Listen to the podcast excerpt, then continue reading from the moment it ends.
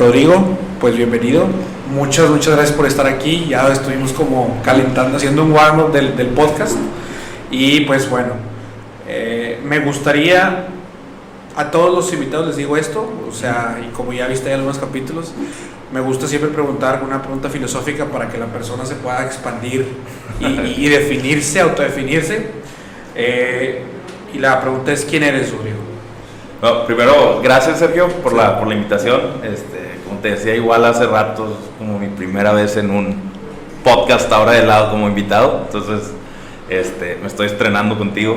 Entonces, gracias ahí por, por la oportunidad. Eh, y en términos de la pregunta, eh, sí, eh, está filosófica yo creo, pero y creo que me puedo definir de una forma ahorita y si me hubieras preguntado hace un año a lo mejor me hubiera definido diferente y si me preguntas en tres años a lo mejor también de, diferente. Eh, pero si lo tuviera que resumir yo creo pues, una, una creo que soy una, un, soy una persona inquieta que constantemente está buscando em, eh, generar valor ¿no? y, e impacto ¿no? de alguna u otra forma. Ahorita en ese sentido se, se, me ha acomodado un poco o he, logrado a través de las experiencias que he tenido en, en, mi vida irme acoplando un poco más a ese autoconocimiento, decir, bueno, ¿qué quieres? No? ¿Qué te gusta? ¿Qué tipo de actividades te gusta hacer? ¿En qué, ¿Con qué tipo de gente te gusta involucrarte? ¿Con qué, ¿En qué tipo de culturas te, te sientes más cómodo? Eh, y poco a poco lo he estado descubriendo, ¿no? Y creo que en ese autodescubrimiento me he conocido más desde una perspectiva más personal, de una perspectiva más profesional. Y, y, ahorita te diría que quién soy, pues soy alguien que todavía está en proceso, ¿no? A pesar de que tengo, tengo 38 años, todavía no te pudiera responder así como que tangiblemente o muy objetivamente esa pregunta con una palabra de que soy tal, ¿no? Entonces diría que estoy como, como un website que está en construcción, ¿no? Este, pero fuera de eso, las cosas así más como tradicionales, eh, soy Rodrigo Mazal, soy de aquí de Monterrey, eh, estudié el finanzas en el TEC de Monterrey, tengo una maestría, un MBA en Babson College en Estados Unidos. Y actualmente soy cabeza de Latinoamérica para StockX, que es una empresa que ahorita a lo mejor podemos platicar más. Sí, sí, sí, ahorita vamos a hablar. Bueno, ahora platícame, Rodrigo, un poco de tu historia personal. O sea, cómo empieza ahorita, pues ya te platicamos un poquito. Habla sobre que te gustan los crecimientos acelerados y aparte has sido catalizador para estos crecimientos acelerados. Cuéntame un poco de tu historia personal. Desde chico siempre fuiste así. Eh, ¿Cómo era, cómo te, tu, tu ADN familiar, cómo ayudó a esto? Cuéntame un poco de eso. No, fíjate, yo inclusive hasta estoy un poco sorprendido ahorita en, en, en, en cierto sentido, porque chico yo era súper introvertido. O sea, el típico, muy introvertido, muy callado, muy en mi mundito. Eh, y, realmente tuve como mi cascarón. Yo creo que como hasta los 14, 15 años empecé a identificar también estos como atributos o, o situaciones que me gustaba de repente ser parte de un equipo eh, y no necesariamente ser la figura reconocida de ese equipo o ser como que el, o el popular, ¿no? Si lo extrapolas a la escuela o demás, pero sí me gustaba estar al lado de gente que sí tenían esas personalidades, como más extrovertidas y más, eh, más aventados, ¿no? Okay. Como que me complementaba muy bien en ese sentido porque yo decía, bueno, yo no soy así, pero sí me gusta rodearme de gente que es así, ¿no? Eh, y de ahí como que empecé a ver que, que también tenía ciertas cualidades o habilidades que sí podía aprovechar como para liderar algo o ser parte proactiva de, de, un grupo de gente o en un equipo o para un fin. Entonces poco a poco me empecé a involucrar un poco más en temas más pues, como que, que involucraban más grupos y comunidades, ¿no? Deportes, este eh, cosas más eh, artísticas, o sea, te digo, tuve un grupo de música. ¿Cómo se llamaba? Este, Turbo 7. Turbo 7. ¿Sigue existiendo? A los breves fans, a los pocos fans que había. no, no, esto fue yo creo que entre secundaria y prepa. Estuvimos, en esa época era cuando Monterrey era conocido como la cuna del rock.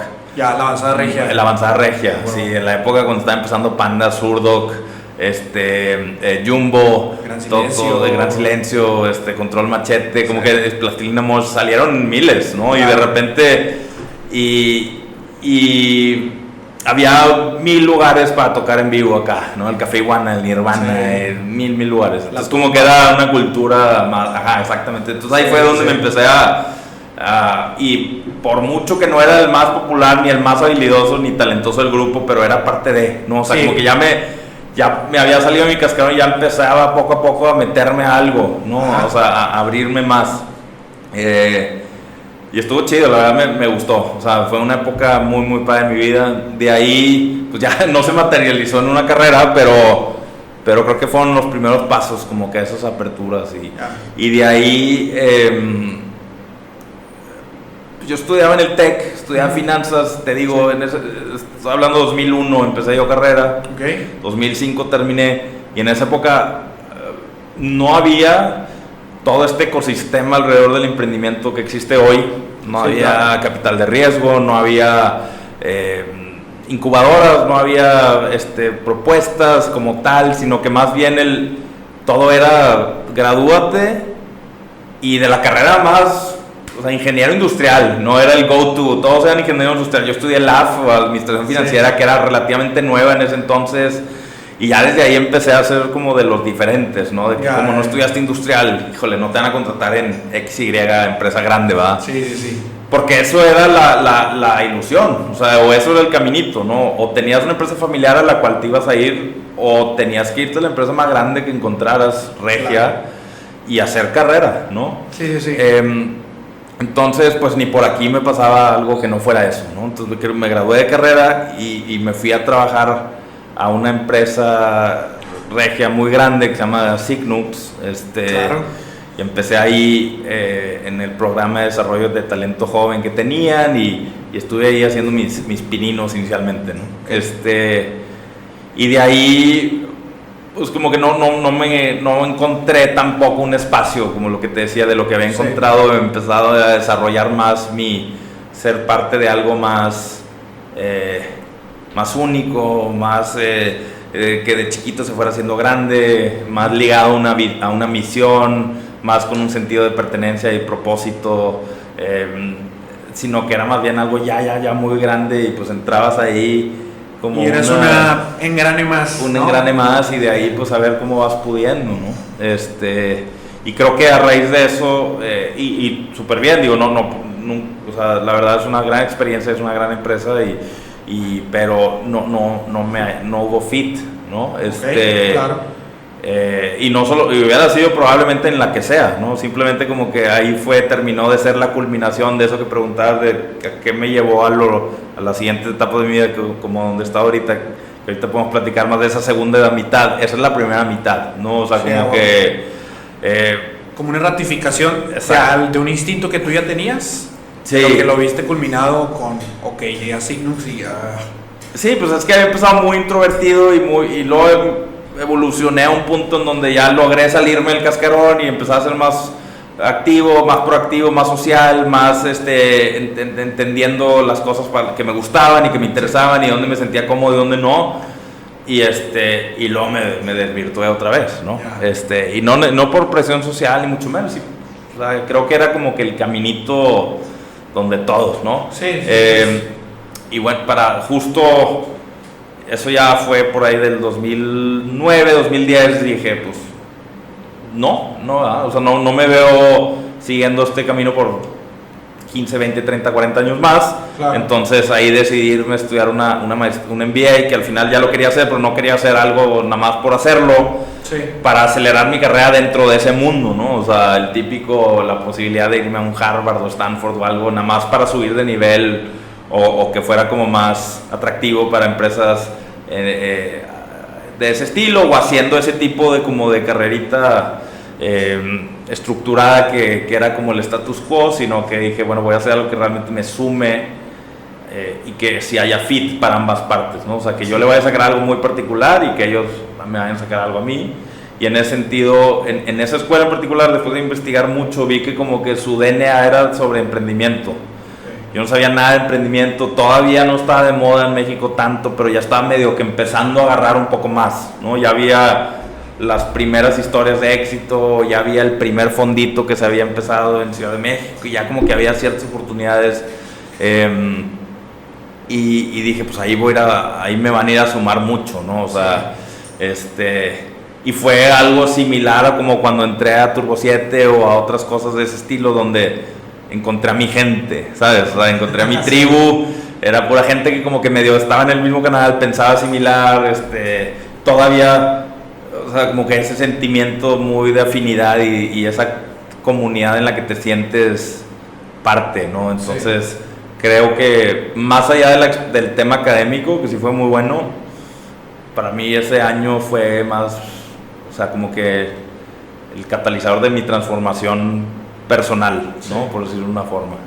Este, sí. Que al final eso es lo que más yo siento, o sea, que la universidad o en tu caso la maestría, porque por ejemplo en mi caso la universidad te sirve, si lo académico definitivamente no vamos a, menospreciar esa parte, me imagino que el colegio es súper bueno, más en emprendimiento, porque dice su DNA, yo personalmente no la conozco tanto, pero es también un, un reafirmante una personalidad que ya traes y te juntas con gente que trae tu mismo DNA y dices, ok, ya I got something y ya de ahí, de esta base sólida que sientes, ya ahí empezaste, ¿no? Ajá, exacto. Y al final, ahí es como cuando también me tomé el Kool-Aid a todo lo que da, ¿verdad? O sea, yo sí dije, aquí ya me transformaron la, la visión y, y, y, sí se puede y, hay que entrarle a, emprender y, había un dicho muy famoso, me acuerdo, que, que me decía mucho ahí, eh, que decía...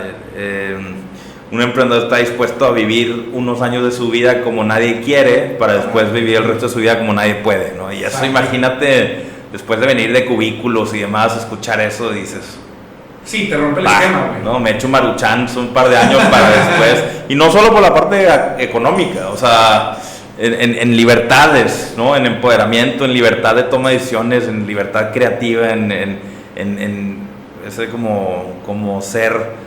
Eh, no de tu tiempo, porque al final también como emprendedor mucha gente asume que pues tiene mucho tiempo libre y que andas por donde quieras y que eres tu propio jefe y nada que ver, o sea, al final eres el primero en llegar, el último en irte y el último en pagarte también, ¿no? Entonces, este, no, no, es, no es tampoco, no fue una experiencia fácil ni mucho menos, pero cuando lo estás estudiando y lo estás escuchando y estás leyendo revistas y demás, pues sí, parece como algo... Glamuroso. Glamuroso, ajá, exacto. Este y, ves a los emprendedores como rockstars prácticamente, ¿no? Entonces dices, bueno, no lo hice en la música, a lo mejor en el negocio sí me sale y, y, había una convicción genuina, ¿no? Y real y auténtica de, de, de, que, me, o sea, que me, me encontré en, en, ese sentido y que era algo, un camino que quería seguir y que, y que a ver qué pasa, ¿no? Entonces después de ahí justo regresé y empecé a, emprender, eh, pero ya lejos de la protección del cascarón y la comunidad de allá, ¿sabes? Ahora solo en Monterrey, este, eh, con, con la dificultad, por ejemplo, de no encontrar socios o personas que pensaran igual y afín y con ese mismo, o sea, como los que tenía ya y de repente aquí, dice, bueno, encuéntralo, ¿no? Este, y con una economía y un mercado pues, totalmente diferente y lo que sí había pues, siempre muchas ganas, muchas posibilidades, mucho, mucho como empuje, ¿no? Pero luego ya te avientas y, y, bolas, ¿no? Entonces, creo que mi primer, mi primer, de hecho, como venture, por decirlo de una forma, me acuerdo, se llamaba pidopido.com. ¿Te suena? No. Porque probablemente no, nunca entraste. Y de hecho, casi que nunca terminó de salir, pero pidopido.com era básicamente... Eh, y ahorita vas a ver como todo lo que te platique también de emprendimiento se va a ligar a las decisiones que tomé después y ahora otra vez como empleado, ¿no? Pero entonces PioPio.com es comercio electrónico. Era una plataforma en la que la intención era ofrecer un canal alternativo de venta para los vendedores. En este caso los vendedores eran tiendas mayoristas o minoristas grandes que en ese entonces no tenían desarrollado su canal digital de venta, ¿no? Por decir, em, las marcas típicas, ¿no? Coppel o Elizondo o FAMSA, etcétera, ¿no? Todos ellos tienen en, su, en sus em, almacenes puntos de venta y en sus almacenes los almacenes eh, tienen todo alimentario, los puntos de venta ponen lo que tienen normalmente mucho margen, o si no tienen mucho margen, tienen mucha rotación, ¿no? Eh, y de repente por ahí hay algunos que a lo mejor cambian de temporada, o cambian de modelo, y todavía en el real estate de la tienda había la otra versión u otro modelo que a lo mejor ya no tiene rotación o ya no tiene un buen margen y entonces hay que sacarlo de ahí para darle lugar a que entre lo nuevo. Porque hay una cantidad finita de metros cuadrados que pueden utilizar y, entonces tienen que evaluar muy bien como que qué productos tienen alguna de esas dos o por X o Y de estrategia les conviene tener en el piso de venta. Todos los que no están en almacén, ¿no? Entonces se llaman los saldos. Sí. Este, ¿Y qué hacían con los saldos? Pues ese remate, ¿de dónde lo hacías? No, pues, no tengo, hay, había algunas a lo mejor que tenían tiendas específicas para puro remate, pero en general no existía. Sí. Entonces dijimos, bueno, ¿por qué no hacer una tienda online para que no la consideren como competencia o que no canibalice sus operaciones físicas? Hay que hacerlo online y hay que ser una, más que un cliente o proveedor, hay que ser un socio estratégico para ellos, para decirles, desahoga todos esos saldos por acá. Eh, Perdón que te voy a interrumpir, güey, pero es que esto se me hace una, se me hace una genialidad, güey, en el tiempo que era, güey. O sea, sí tenía, en el papel, güey, tenía todo para ser un éxito.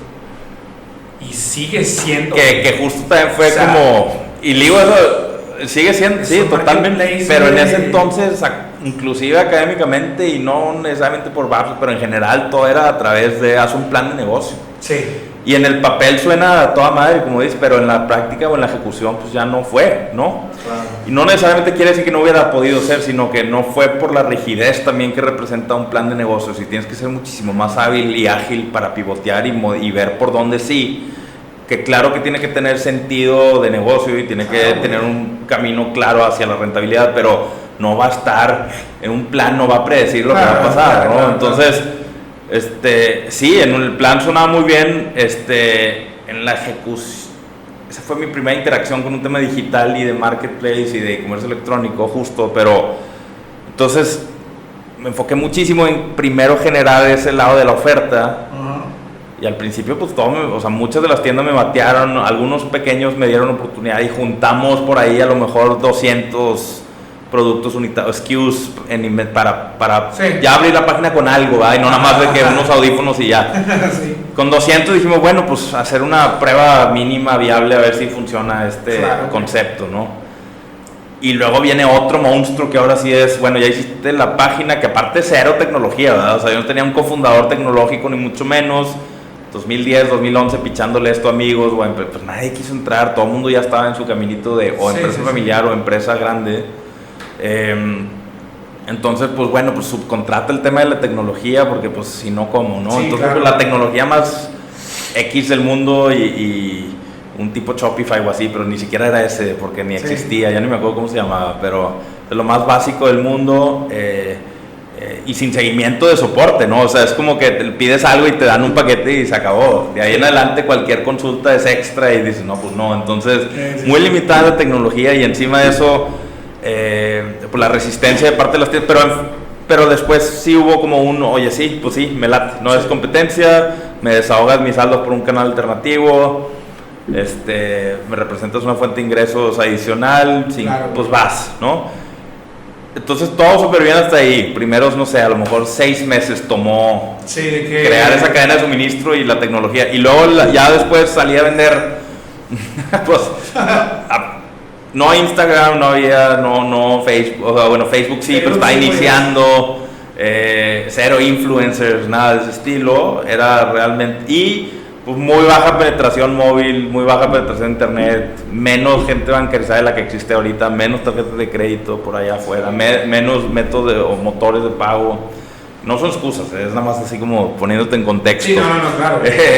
y al final, pues por ese lado, fíjate que al, eh, por más que teníamos productos nuevos y auténticos eh, y no dañados, o sea, simplemente fuera de temporada o en remate, que representaban una propuesta muy, muy buena a precios mm, al menos 30-40% por abajo de retail. ¿Cómo, no, cómo, comunica, o sea, no, ¿Cómo llega la gente? ¿no? Este, ese es el, gran problema, ¿no? ¿Cómo lo masifico? Exacto. ¿Cómo hago que agarre tracción? Y al final, total, y al final pues, era un juego un poco de volumen. Eh, ¿Y si llegaste a tener pedidos de que ah, alguien dice Sí, sí llegamos a tener pedidos al punto de que había días donde teníamos uno y, se, y, gong, ¿no? De que pim, pim, pim, pim, alguien nos pidió. Eh. ¡Woo! y después volteas a ver los números y pues de uno en uno no, no da. Al final, al ser saldo, la limitación es que pues necesitas mucho volumen porque pues, los márgenes son más bajos, pues estás vendiendo sobre precios de reventa es, en, en este caso, diferente a lo que está pasando en StockX, en este caso de ese tipo de productos, el valor de reventa es menor al valor de, de retail, ¿no? Eh, que en StockX es todo lo contrario. Entonces el ticket promedio es bajo, el margen es bajo, pues necesitas un volumen fuerte, ¿no? Eh, y ahí conocí el famoso costo de adquisición de clientes y valor de el valor de la vida del cliente. Y no en un examen en BAT, sino ya en la vida real. Y al final, pues necesitaba una inversión de, ya ni me acuerdo cuánto, para lograr esa masa crítica de, de, usuarios que tuvieran a, raíz de, o sea, sobre las proyecciones de conversión y de tasas de conversión y de, y de mm, eh, ticket promedio y etcétera, eh, que nos fueran a llevar a, a mínimo estar tablas, ¿no? Y de ahí en adelante ya hacer el, el, crecimiento exponencial. Pero pues en ese entonces, y en menos en, en, en, había, no había un ecosistema todavía de inversión de capital de riesgo, etcétera. Eh, aún así, lo poco que había, pues sí logré pichar un par, pero pues al final yo, yo solo, sin cofundadores, sin un modelo probado, sin tracción. Eh, sí, no, estaba, así que sí era titánico y nunca y, no logré capitalizar ningún tipo de inversión, ni siquiera semilla, y como que yo estaba poniendo mi tiempo y mi dinero, y como que dije, ah", y al final total decidí y, ya mejor. y volteé y dije, bueno, ¿qué pudiera poner? Porque no voy a dejar de, perseguir este tema de ser emprendedor, pero por aquí ya vi que me topé con pared, ¿qué puedo poner? Sabiendo las limitaciones de sociedad, sabiendo las limitaciones del tipo de inversiones, eh, en, ese, en esa época y sabiendo todas las limitaciones que había para emprender, Em, que pongo que genere flujo rápido, por restaurantes. ¿no? Pues al final ese es físico, es tangible, lo tocas, eh, la gente puede pagar en efectivo. Y dije, va, un restaurante. Pero como siempre, todo en mi vida, en mi cabeza, no puedo hacer algo normal o común. Ah, o perseguir ese, que es un modelo perfectamente válido y quizás hasta más inteligente, sino que siempre tiene que ser diferente. ¿no? Eh, ese modelo de, de, comercio en ese entonces, de marketplace, con ese enfoque, pues no había. Y pues paz. Y ahora dije, bueno, pizza. Sí, sí es lo que más se vende. Pero no quiero voltear eh, en 10 años para atrás o, platicar ahí porque no me emociona mucho decir, pues puse unas pizzas y, punto, ¿no? Mi diferenciador no es nada más que a lo mejor eh, me metí a competir en precio o en velocidad entre agua como que no, pero no había una transformación específica, ¿no? Sí, claro. O, muy palpable. Entonces dije, bueno, ¿por qué no combinar el producto que más se vende o vendía en ese entonces en, ese modelo de restaurante, que era la pizza, con, con algo cool, innovador y demás? Ah, pues vamos a hacer las pizzas más saludables de México. Las únicas pizzas que te dan la misma experiencia en sabor y, y eh, eh, textura, experiencia de compra generalizada, pero que si te las comes no, no, te van a hacer engordar, ni te van a subir tu nivel de azúcar, ni te van a subir tu volumen, eh, tu, tema de, de, colesterol o grasas o carbohidratos, este, sino que va a ser altos en fibra, altos este, con proteína, va a poder ser un producto que te comes sustituyendo una comida casera y va a tener los mismos beneficios o más a nivel nutricional, pero va a ser una pizza. Y encima va a tener una marca cool. Y pues se llamaba Bravo Pizza. ¿Cómo? Bravo Pizza. Bravo Pizza. Sí. Este. Y Bravo Pizza, pues empecé en 2013, más o menos, creo. Em, con esa idea y esa visión. Y obviamente, pues nunca fue la intención mantenerlo pequeño, ni mucho menos. Claro, claro. Esa vez, contrario a lo demás, cero plan de negocio, cero, cero nada. Nada más fue como una intuición, o sea, mucha intuición y una idea y una visión y vámonos, ¿no? Em, y, bueno, muy buen producto, eh, una marca, o sea, buena, padre, la historia detrás de la marca y todo, eh, buenas ubicaciones, dentro de las limitaciones, bueno, la primera, la segunda, ahorita la historia, este, pero pues un nicho y un segmento así, o sea, al final, el supuesto de que todo mundo va a querer algo que sepa igual y sea mejor que tú, pues o sea, sea mejor para ti, perdón, pues, pues, no necesariamente pegó, ¿no? Entonces tuvimos como una aceptación muy rápida con esos que adaptan las cosas, los early adopters famosos, los que adaptan los, los primeros. Ahora ponte en contexto de que en 2013 pues, no está de moda ahorita, ¿verdad? Ahorita todo el mundo es fit. Sí, porque te graban en donde sea TikTok, Instagram, mm, no sé, ¿no? Entonces todo el mundo se preocupa, hombres y mujeres. Eh, y empezó toda esta industria alrededor de la salud y del fitness y de las proteínas y del ejercicio y de la comida y demás que en ese entonces no, no, no estaba tan presente. Sí. Em, yoga y pilates y este, influencers y todo eso, pues no, no había. Entonces realmente tampoco necesariamente había ese apetito de verse o de cuidarse tanto por lo mismo, ¿no? Que tenía cierta anonimidad en ese sentido. Sí, claro. Eh, sí, tiene razón ahí, o sea, toda la imagen y todas las...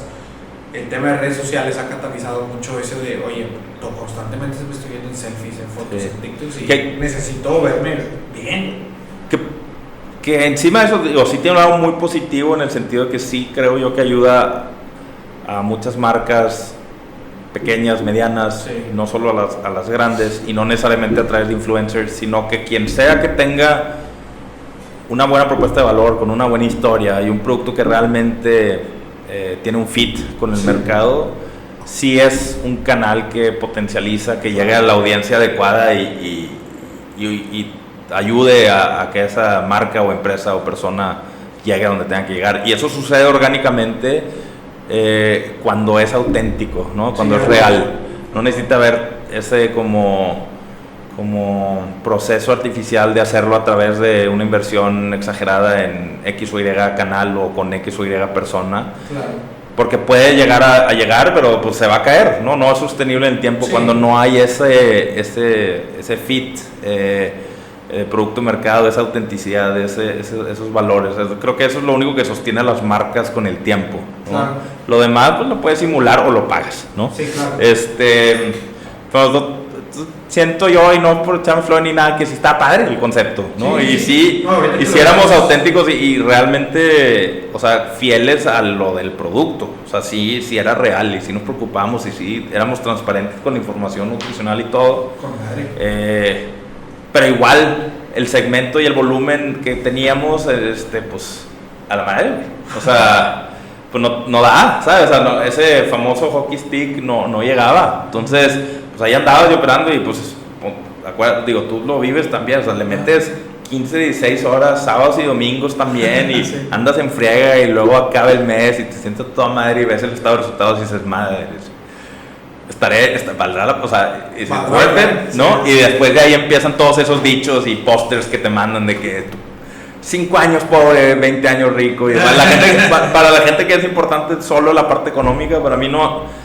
Sí, obviamente súper importante y relevante y claro que ha influenciado en las decisiones que tomé posterior, pero también, pero siempre también tiene que estar ligado a algo que haga que en las mañanas te levantes a pesar de y digas me gusta y estoy quedando algo o estoy participando en algo que, sobre mi tiempo el retorno es valioso, ¿no? Más allá del dinero.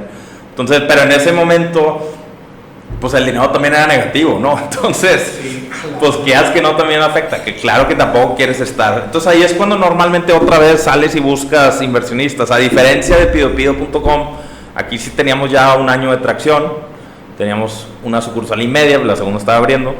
Teníamos estados financieros bien hechos, eh, teníamos una historia, teníamos un mercado y pues ahora sí había más posibilidades de, levantar fondos para, para, exponenciar y potenciar esto, ¿no?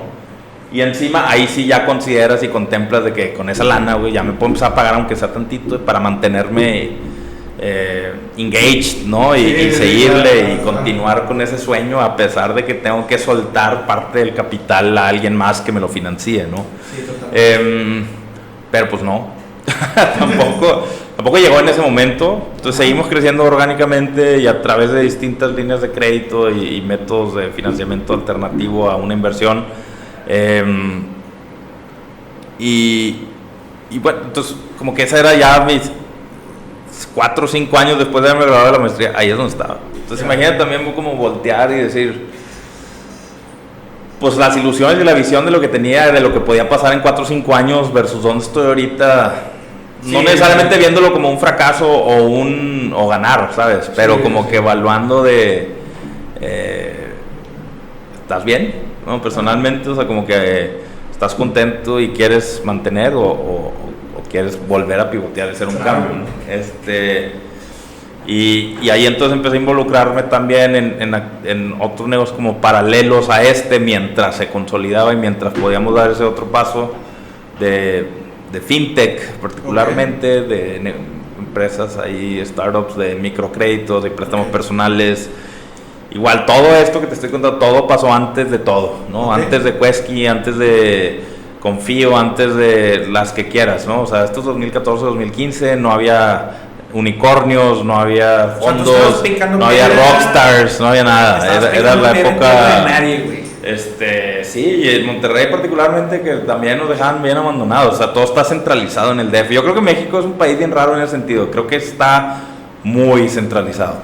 O sea, en ciertas cosas, ¿eh? Porque o sea, lo, lo, político, pues de cajón, pero lo, lo, económico también. O sea, te puedes pensar si es una empresa internacional, primer ciudad que piensas para venirte a operar en México es Ciudad de México. Ah, sí, pero ¿Por pues qué? ¿Sabes? O sea, nada más por la densidad poblacional o por la o sea, por ser capital, yo diría. por ser capital. pero entonces, ¿por qué no están todas las empresas gringas en Washington D.C., por ejemplo, no? Este o de diferentes países en, sus capitales. es, algo bien particular en México, que es algo que justo peleé en StockX y dije, a ver, empresa internacional global, startup increíble y todo, yo me quedo en Monterrey y el HQ va a estar en Monterrey, ¿no? O sea, vamos a empezar a, a des, a pesar de que hay operaciones en Ciudad de México, o sea, claro, claro. hay y pues ahorita ya es virtual, remoto, viajes, talento hay en todos lados. ah, no, no, no, claro. Y como que esas limitaciones geográficas o esa centralización ya no, ya no le veo sentido. Al menos que sea muy crítico para tu negocio. Claro, pero... sí, yo por ejemplo lo veo en, en temas así como de la industria del entretenimiento. Bueno, ahí sí está hiper, súper centralizado. Pero ya lo que hablemos fintech, o sea no sé, tecnologías de la información en general, güey, manufactura no se diga, o sea, aquí está la, la meca. Es, sí, sí. La verdad. Pero, eh, bueno, total, pasaste estos emprendimientos. Ajá. Al final, pues, ¿cuánto duró Bravo Pizza? Hasta como el 2017. Ok. Este... Ah, pues, un buen rato, sí, cuatro o cinco años. En 2017 ya teníamos tres sucursales en Monterrey y una franquiciada en Ciudad de México, pero... ¿Y qué hiciste? ¿Vendiste? Pero seguía como que en la parte, o sea, no dando ese último push eh, en términos de dinero. Yo había también vivido una situación complicada personal en el 2016, este, eh, con el fallecimiento de mi papá por la consecuencia de cáncer y otras cosas y como que perdí mucho tiempo, no perdí, sino que decidí muy conscientemente este, y con el apoyo de mis socios invertir ese tiempo con él, estando apoyando en los procesos médicos y demás en los hospitales, que fue fuera de aquí, y delegando un poco la operación del negocio, que al final ya llevaba cuatro años y como que ya medio que subsistía, pero ya era el principio de él decir, vamos a tener que hacer algo con este, ¿no? O sea, porque no tenemos los recursos para hacer esa, ese, ese crecimiento exponencial que necesitamos para rentabilizarlo eh, y, que, y, que, tenga un sentido financieramente. Eh, entonces, y tampoco vale la pena ya porque el costo de oportunidad de seguirlo operando sin un beneficio eh, tangible, pues ya es muy alto, ¿no? Versus otras oportunidades que había visto en fintech y en otras áreas. Entonces, pues la primera no se dio y la segunda fue una decisión literal que muchos hemos pasado de cerrar. Entonces cerramos literal, cuando digo cerrar es cerramos, o sea... No, le vendiste tu share a tus socios, nada, simplemente... Paramos operaciones, pues, pusimos todos los equipos en una bodega, eh, cerramos las sucursales, liquidamos deudas y se acabó. Pero ahorita te platico qué pasó después. Em, entonces, pues bueno, después haces todo un análisis de, bueno, estuvimos muy temprano y cualquier cosa que te puedas hacer mentalmente para justificar, ¿no? Eh, la realidad de las cosas es que al final, pues sí, aprendí mucho en el tema de eh, ya más operativo financiero el negocio para entender ciertas situaciones, para que ya no, hacia adelante no. Sí. Eh, y, ya después de ahí como que me, di cuenta, después de casi siete años emprendiendo como emprendedor y demás, a pesar de todas las adversidades y demás, que, por, que en un principio a lo mejor me había clavado o enamorado de una visión de un de algo que era el emprendimiento, de ese como es como eh, esa sensación de que cuando o sea, eres eres alguien y eres relevante y haces una comunidad alrededor de ti y, y, encima de eso eres, tienes esta posibilidad de tú dirigir las acciones y la parte creativa y encima tienes todo este dinero si te va bien y qué padre y demás. Pero pues para que eso suceda hay un camino antes que está muy muy complicado. Sí, sí, sí. Y no era el miedo a ese camino ni mucho menos porque lo recorrí por muchos años, sino que ya por fin hice una introspección y dije, no soy esa persona. O sea, no quiero, o sea, no me siento cómodo en el spotlight, no es el glamour ni, ni, ni mi tiempo, no me gusta invertirlo en andar pichando. Eh, y en andar viéndome con gente, convenciéndolos para que me den dinero, vendiéndoles un sueño, etc. Me gusta más ser la persona que es igual que lo que te platicaba en el colegio. Hay esa persona que tiene esa, esa, esa, facilidad, ese magnetismo, ese, ese carisma y esa inteligencia para hacer ese tipo de cosas ya vemos los que somos mejores siendo parte de su círculo y estamos pegando a él, pero como un complemento, pero estando más ligados al día a día y a la parte operacional y al, y al ser el, guy, la persona atrás del escenario, ¿no? O sea, ser como el, no ser Steve Jobs, sino más bien un Steve Wozniak, o no ser, este, en el caso de WeWork, por ejemplo, no ser Adam Newman, sino ser Miguel McKelvey, ¿no? O sea, ser el number two guy, ¿no?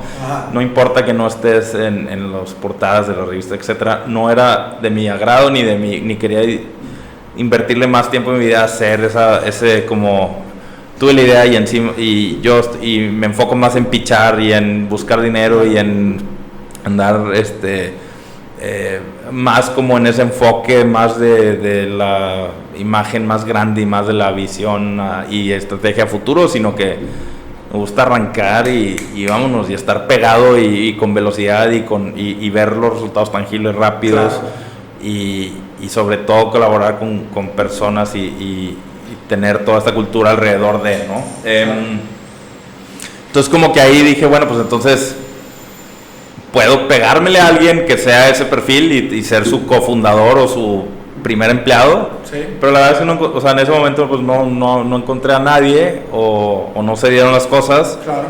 Y entonces dije, bueno, pues lo hago con alguien más, ¿no? O sea, en el, ya como, como empleado y, y empecé ahora entonces a, tener ese caminito más por ese lado, ¿no? Entonces...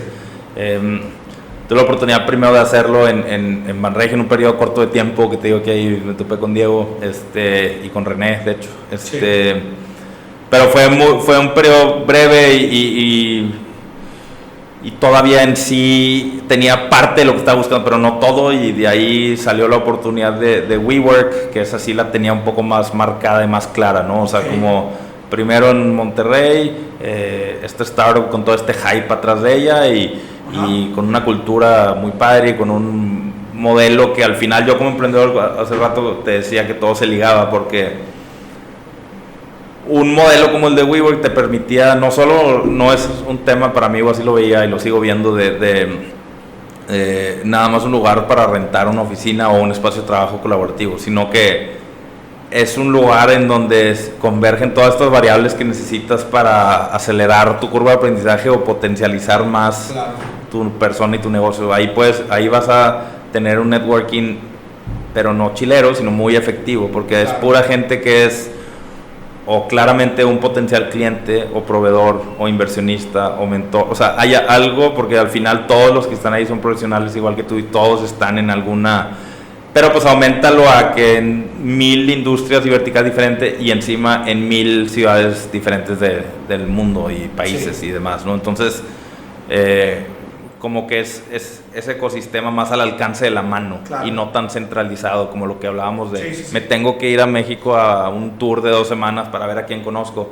Pues aquí lo puedes conocer en un WeWork, ¿no? Entonces, como que dije, qué padre poderme traer esa experiencia que yo no tuve a Monterrey eh, y, y, después a Guadalajara y, pues, como parte del equipo en, en, México. Encargado como, digamos, eh, a nivel nacional, ¿no? Este, en, regional en Monterrey y, Guadalajara después. Es decir, este, eh, sí, todas las operaciones que había en esas dos ciudades. Ciudad de México tenía su propia, porque pues, es muy grande el, mercado al final. ¿no? Em, pero era parte también de, esos, de ese reto padre y valor de decir, o sea, que no se quede en México, hay que traernos también a, Guadalajara y a Monterrey. Em, entonces, y bueno, ahí fue una experiencia muy única. Al final me tocó entrar en el 2018, cuando estaba en una época de crecimiento acelerado. Sí.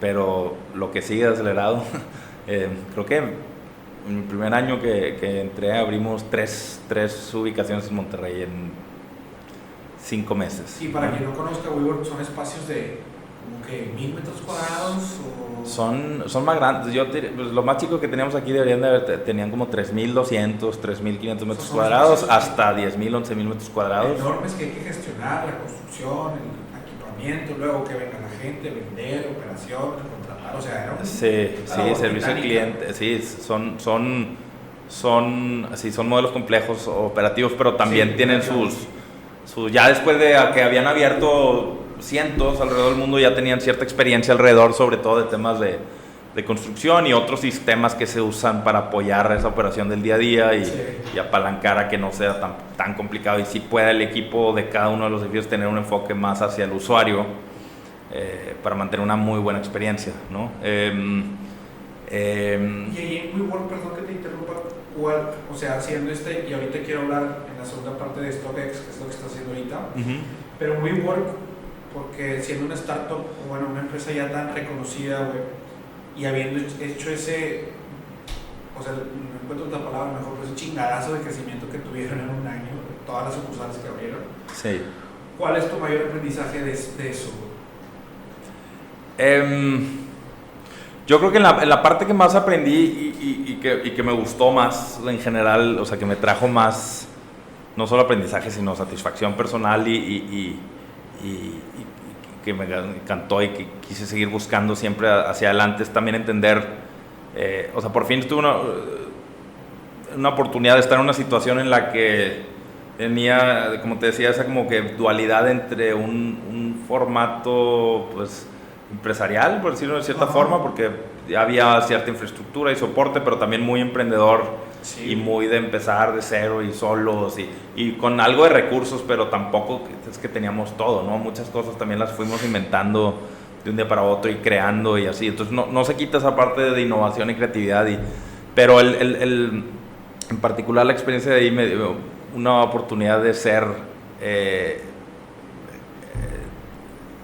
people manager o, llevar equipos de gente súper talentosa y súper creativa y, muy motivada eh, por primera vez ya en, términos de equipos grandes, ¿no? Porque pues antes en, en, mi primera experiencia en pues no tenía nadie en, mi equipo y, como emprendedor pues, pues, pues sí, no, ¿sabes? Y nunca tan grandes y, y nunca de ese perfil, ¿no?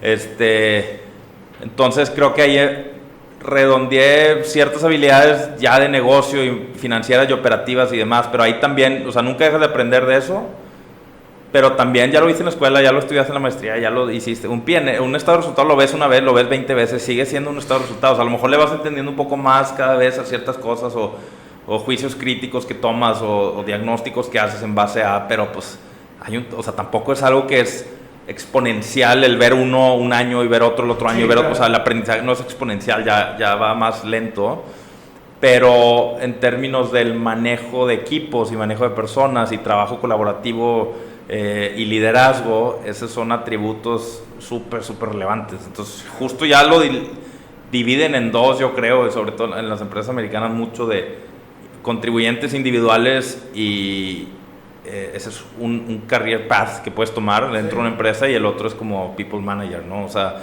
un contribuyente individual a lo mejor es alguien que es súper bueno para lo que hace, técnico, este, técnico y dice yo, el, o sea, el output que te voy a generar es súper valioso y... Eh, pero yo solo, o sea, yo haciendo un proyecto, un proceso o algo y te doy un, un resultado. Em, y luego está más el perfil de, de, de, de, este manejo manejo suena raro porque es como que, pero tipo, o sea, no en ese sentido, pero de dirección, de estrategia, de, de management de, de, equipos y de personas que, que es este que es muy muy padre y muy gratificante, ¿no? Y creo que eso fue, o sea, la, la oportunidad de estar más expuesto a eso y colaborar con, con, con el equipo local que arma, que, que para mí es súper importante y relevante desarrollarlos y tenerlos una cultura muy particular y tenerlos en un nivel por encima inclusive de los demás, una competencia interna sana, ¿no? O sea, de, de, que la experiencia sabiendo que al final pues es finita, todos estábamos en un, o sea, son ciclos, que el ciclo que estuviéramos todos en, en WeWork, por fuera un mes o cinco años o lo que sea, se llevaran algo, se llevaran muchísimo, ¿no? Porque es eso sí, definitivamente creo que la experiencia en mi caso en particular duró tres años y un par de meses, pero se sintieron como 20 años, ¿no? En, aprendizaje y en tiempo y en desveladas y lo que quieras, pero pues fue, o sea, creo que sí fue un, un parteaguas positivo por muchas cosas en, mi carrera, ¿no? Empezamos la segunda parte, Rodrigo. Eh, te agradezco bastante todo lo que nos has compartido hasta ahora. Y ahora sí vamos a hablar un poquito como del presente. Ajá, Ahorita estás en StockX, así muy concreto, no concreto, sino en, en, en, palabras simples para que todos lo puedan entender. ¿Qué hace StockX? Sí, claro. Eh, bueno, StockX es un marketplace eh, de, de, cultura urbana o de current culture, ¿no? En su, tiene diferentes verticales, la más popular lo más grandes eh, tenis eh, o sneakers, ¿no? Que son todos estos tenis no necesariamente deportivos, sino como más, más de, de, moda o de, que tienen más urbanos y aparte pues tienen mil factores atrás de, pero es un marketplace eh, global que encima de tener esas verticales y esa oferta de productos especializada, donde conecta vendedores y, y, compradores de 200 países en el mundo, su diferenciación principal eh, son dos en términos de la propuesta de valor. Uno es que utiliza toda esta dinámica que tiene el mercado de valores, que usa cualquier inversionista para tomar la decisión sobre la compra de, los, de, los, de las acciones que va a hacer. ¿no? Normalmente eso implica pues, información histórica de precios, eh, volúmenes de venta históricos, este, comportamiento que puedes ver ya sea gráficamente o de trading, o sea, toda esta información histórica e información relevante para saber que estás comprando algo en un, eh, a precio de mercado eh, justo, ¿no? Em, que, que, básicamente pues, es el principio de la bolsa de valores de comercio, pues, casi de los más antiguos que hay, pero no se aplicaba en, en, en cosas, ¿no? Entonces, ese es, ese es, uno de los primeros, ¿no? Que, que, ofrece a todos sus usuarios esa información, esas dinámicas de, de que emulan al mercado de valores para tomar las mejores decisiones en base a su compra de estos artículos que tienden a ser artículos de edición limitada y de mucha demanda este, y poca oferta, ¿no? Entonces, sobre todo en, ese, en esa dinámica, el tener ese tipo de información es muy valioso. Y segundo también es que, que empiece entonces con esos productos a clasificarlos como una clase alternativa de activos que se pueden traducir en ya inversiones, ¿no? Eh, así como invertirías en, en criptomonedas o en acciones en la bolsa, pues ahora también puedes invertir en cosas, ¿no? En consolas de videojuegos, en tenis, en eh, tarjetas, en coleccionables, en, en mil distintos eh, productos que, que, de nuevo, tienen mucha, mucha demanda y poca oferta. Y, bueno, encima de eso, en, en, términos del modelo operativo, es ofrece primero que nada anonimidad, ¿no? Para que se, se se garantiza siempre la mejor experiencia para el vendedor y el comprador al todo ser a través de StockX, ¿no? Entonces, a diferencia de otras plataformas o marketplaces en donde te vende eh, fulanito, menganito, este, en donde esos tienen, o sea, no sabes quiénes necesariamente quiénes son, si son de verdad o no, tienes a lo mejor si ya tienen mucha transacción histórica, pues tienen calificación, pero a lo mejor y no, y el producto que tú quieres es alguien muy nuevo, entonces tienes como que cierta inseguridad. Y encima de eso, este, y, pues estas plataformas no garantizan nada, ¿no? O sea, ellos nomás te ponen al, vendedor y al comprador y, ah, ya, ¿no? Pero que si es auténtico o no, eh, que si está en un precio justo o no, eh, que si es nuevo o no, no hay manera de que te lo puedan garantizar, ¿no? Que ese proceso se llama autentificación. Entonces, para tú autenticar algo necesitas al final tocarlo, palparlo, ¿no? Entonces StockX está en medio de todas las transacciones de los usuarios, es decir, todos los productos eh, son, para ti vendedor o comprador, tu experiencia siempre es con StockX. no es con, con Sergio, ¿no? Y segundo, cada vez tú tienes esa garantía que cuando tú compras algo, el vendedor lo va a mandar a un centro de autenticación de StockX, que ahorita hay 11 alrededor del mundo y pronto aquí en México. Súper bien. Quien recibe ese producto, validamos que es nuevo, que nunca ha sido usado, que es auténtico y no es falso, y le ponemos una certificación de que es auténtico, y una vez que se valida que todo está perfecto, que se llama dead stock el concepto, eh, ya le llega al, comprador, ¿no? Entonces nos sentamos en medio de todas las transacciones. Entonces es el segundo diferenciador versus otros marketplaces. Eres un árbitro prácticamente que valida que verdaderamente tu cliente esté recibiendo algo que imagino les ha, bueno, les ha pasado aquí no, porque apenas van a abrir, pero oye, llegó algo y no es, entonces me imagino ahí ustedes, oye, te, reembolso y bloqueo. Cuando tú eres un comprador y si el vendedor manda un producto que no es nuevo ni auténtico, tú como comprador nunca no, no, sabes, ¿no? Sino que el algoritmo funciona de tal forma que o sea, al vendedor se le regresa ese producto y dice, sabes que no pasó, pero empieza a buscar entre toda la oferta global que hay el mismo producto que tú habías comprado ah, con otro. Ah, ok. Lo consigue y te lo envía, ¿no? y al final tú nunca tuviste idea que, que alguien en... Ah Macedonia te lo vendió y resultó que no era auténtico y entonces te llegó de alguien de Venezuela. no tienes por qué saber. de tal forma, la misma dinámica de por qué no es relevante que sepas eh, si tú te metes a través de una plataforma de compraventa de acciones o eh, GBM o la, la, que quieras y dices, compré acciones de Cemex, ¿quién te las vendió? Importa, ¿no? o sea, al, final, son fidedignas. Este, quien te dio, quien te administró la transacción y las tienes tú en tu cartera es la intermediario. De quién eran antes o quién las vendió para que luego tú las compraras, pues qué más te da, ¿no? Entonces, lo relevante es eh, el, el, la infraestructura para que cuando las recibas sean auténticas y originales y, toda esa propuesta experiencia que eso pues como experiencia pues, es primordial, sí, sí, sí. Y ahora, ahorita antes igual de empezar, eh, me platicabas un poquito de cuál era tu meta, porque tú estás empezando aquí como el empleado uno en la TAM. Sí. Y eres el head de todo México y Latinoamérica, me imagino. Sí. Entonces, ¿cuál es la meta que ahorita traes? ¿Qué viene para StockX aquí en Latinoamérica? Em, definitivamente, primero localizar la operación eh, para mejorar la experiencia para todos los usuarios que, que hay en México y en Latinoamérica, tanto que hablen español o portugués en el caso de Brasil, ¿no? Y por eso me refiero que como primer paso, eh, localizar la plataforma web y móvil, o sea, que exista, la, o sea, que ya haya una versión en español, ahorita está en inglés solamente, eh, y que no solo esté el lenguaje en español, sino que también los métodos de pago soporten el peso, ¿no? Y tengan esta, las plataformas de pago alineadas a lo local.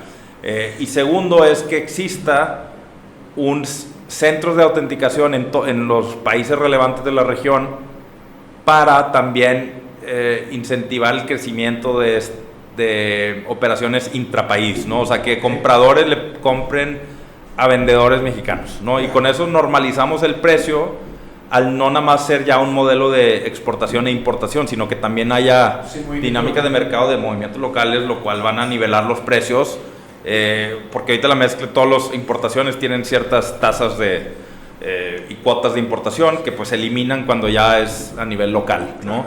Eh, entonces esa, esa mezcla hace que se normalicen los precios y lo hagan todavía más atractivo. Eh, en la parte de los compradores y en la parte de los vendedores también, pero también siempre va a existir la posibilidad de que exporten a más de 200 países y, y también tengan muy buenas oportunidades de negocio ahí. ¿no? Perfecto. Fíjate, lo digo, esta parte, segunda parte del podcast va muy orientada a ayudar a la gente que básicamente este podcast y todos los contenidos que orientamos en la plataforma que tenemos nosotros es para acelerar un crecimiento de carrera de la gente que nos ve, ¿no? Es gente que le interesa conectar con ustedes a través de estos contenidos y eh, aprender. Entonces, una duda que aquí me surge es cómo tú, Rodrigo, empiezas a conseguir desde WeWork y ahora en StockX estas posiciones donde tienes mayor responsabilidad, cómo tú eh, ¿cómo tú buscarías o le aconsejarías a alguien que, tuviera un crecimiento en sus empresas?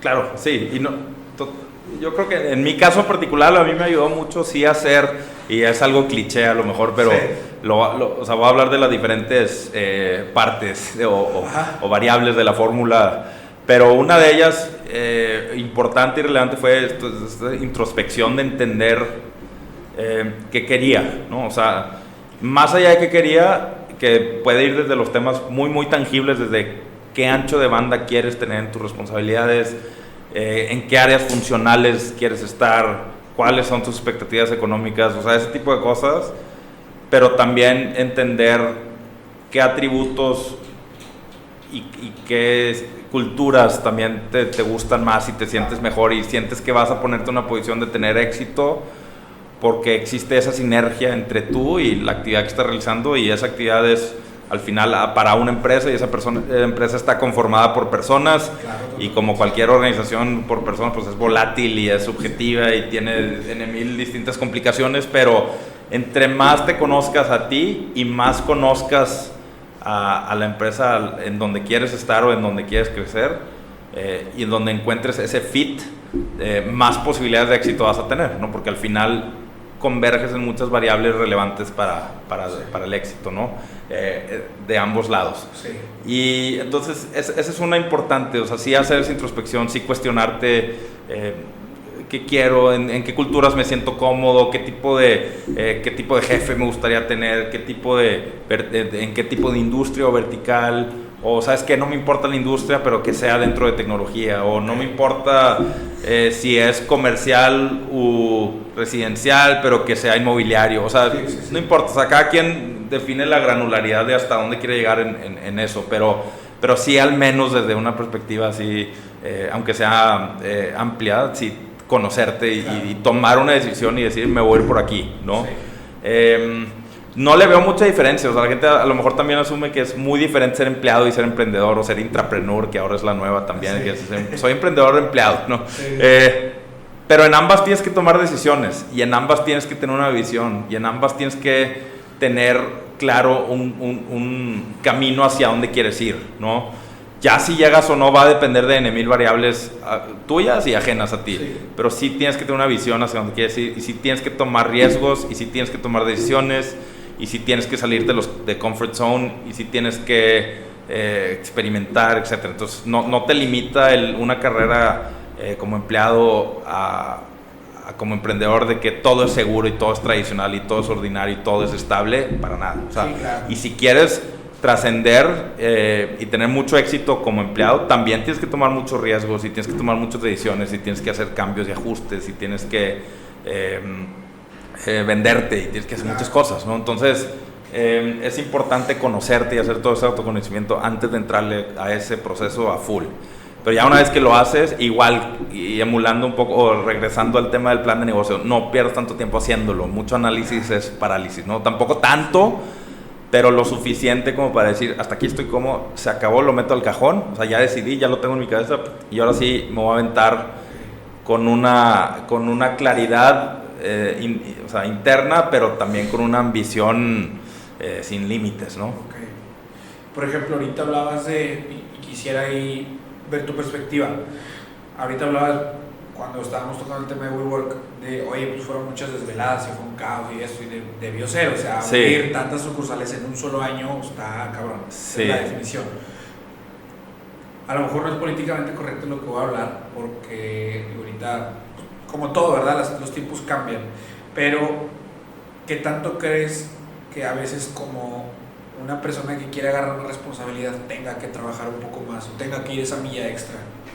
yo no creo que es tanto de que trabaja, o sea, fue muy circunstancial lo de las desveladas y esas ah, cosas, ¿me explico? O sea, uno era, por, la velocidad con la que estábamos trabajando era un tema de físico, o sea, porque los establecimientos físicos requieren en prepandemia mucha presencia física también, este, y probablemente si hablas con cualquier persona que esté involucrada en temas inmobiliarios y de construcción, te dirían que las horas largas es lo más común. Sí, de hecho. Yo no veo una correlación entre el trabajar mucho tiempo y tener éxito, sino que más bien es, y también es medio cliché, pero es trabajar eh, inteligente más allá de que trabajar fuerte, ¿no? Suena mejor en inglés, o sea, work smart, not, este hard, exacto, ¿no? Entonces así hay, creo que cuando vas a hablar, habla porque vas a decir algo que va a tener impacto.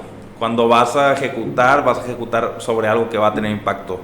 No, ese, esa, eso de querer estar ahí por estar o querer hablar por hablar o querer hacer por hacer es muy evidente cuando alguien lo hace y es, porque al final eh, o depende, hay mucha gente que a lo mejor no, no es tan buena para hacer, o, sea, o que es muy transparente y se nota demasiado y así, pero cada vez menos se trata del, de cuánto tiempo inviertas, sino cada vez más se trata más del impacto, los resultados que generas, ¿no? Que creo que también es un mito como emprendedor del decir hustle harder y grind y este, duerme una hora al día porque si no, no vas a tener éxito.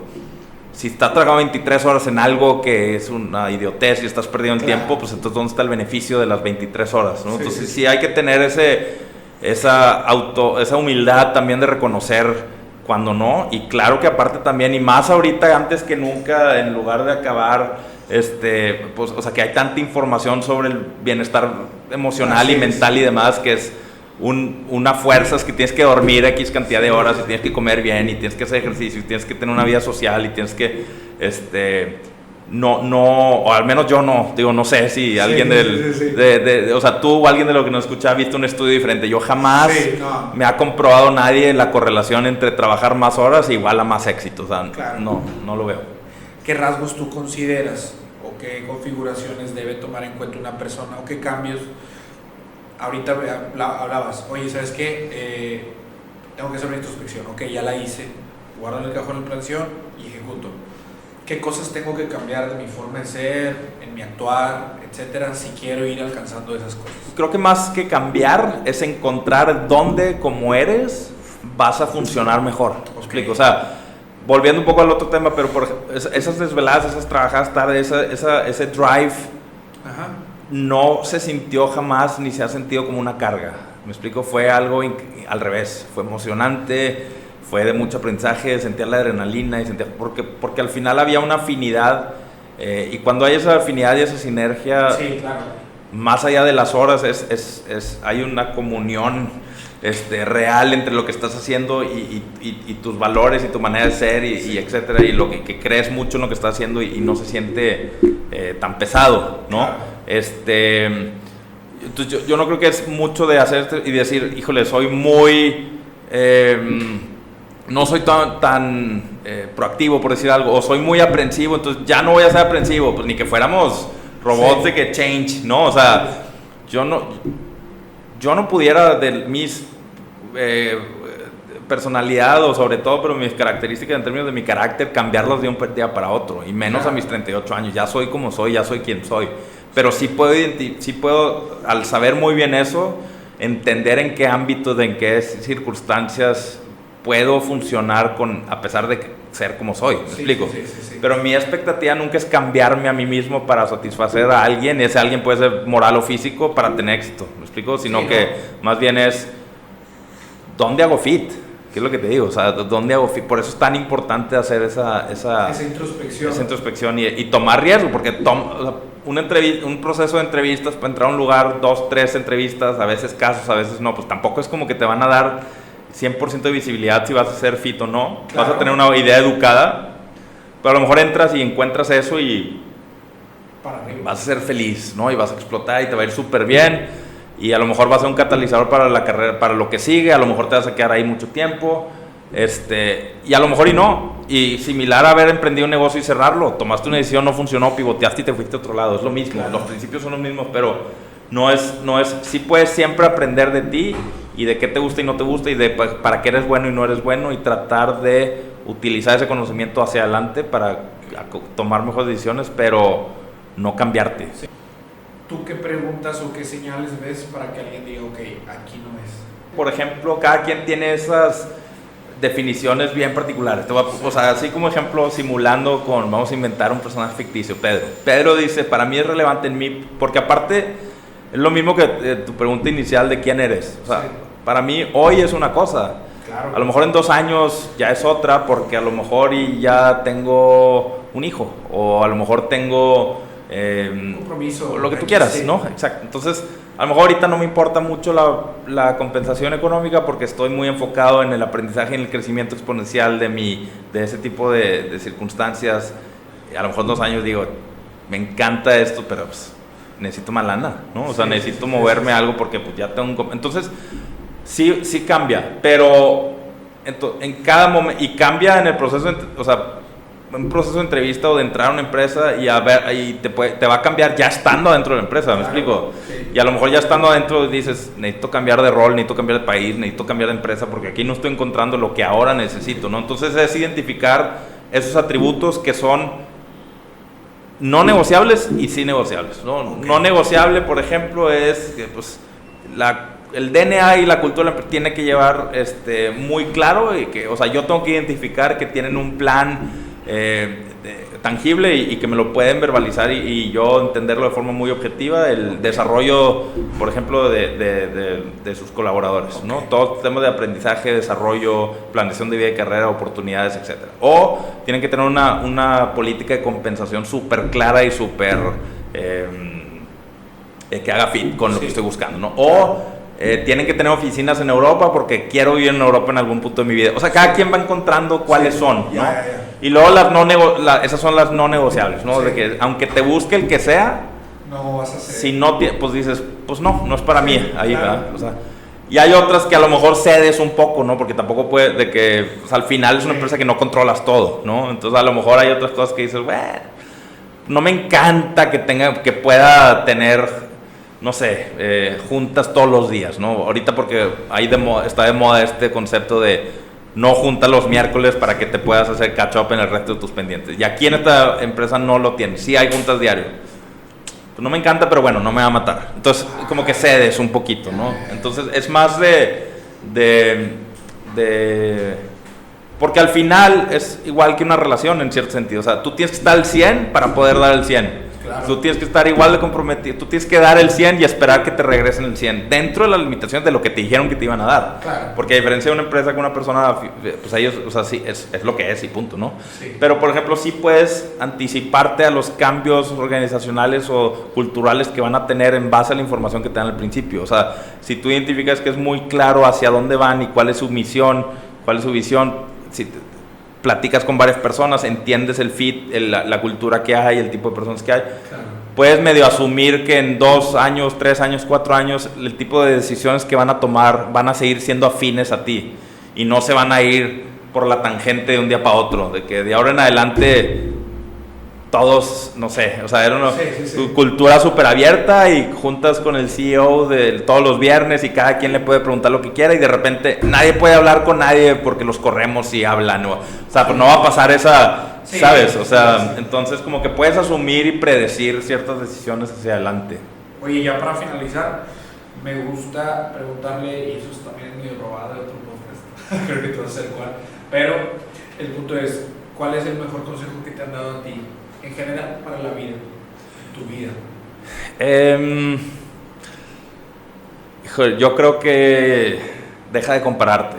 ¿no? O sea, em, creo que es un tema pues, muy natural del ser humano, siempre estar viendo a ver por qué yo esto, por qué los otros no. Y no solo con personas, sino también con circunstancias, situaciones, y siempre estás preocupado de, del entorno y de por qué a mí me faltan oportunidades. Al final, eh, deja de compararte, em, tú haz y, haz tu vida y toma tus decisiones y busca lo que para ti funciona y lo que te da a ti eh, felicidad, lo que sea que eso signifique para cada quien, eh, en, en, todos los aspectos, ¿no? emocional, espiritual, físico, económico, imposible que cuadre con el de, con el de nadie, ¿no? Inclusive con tu pareja va a haber variación de eso, o sea, entonces deja de compararte.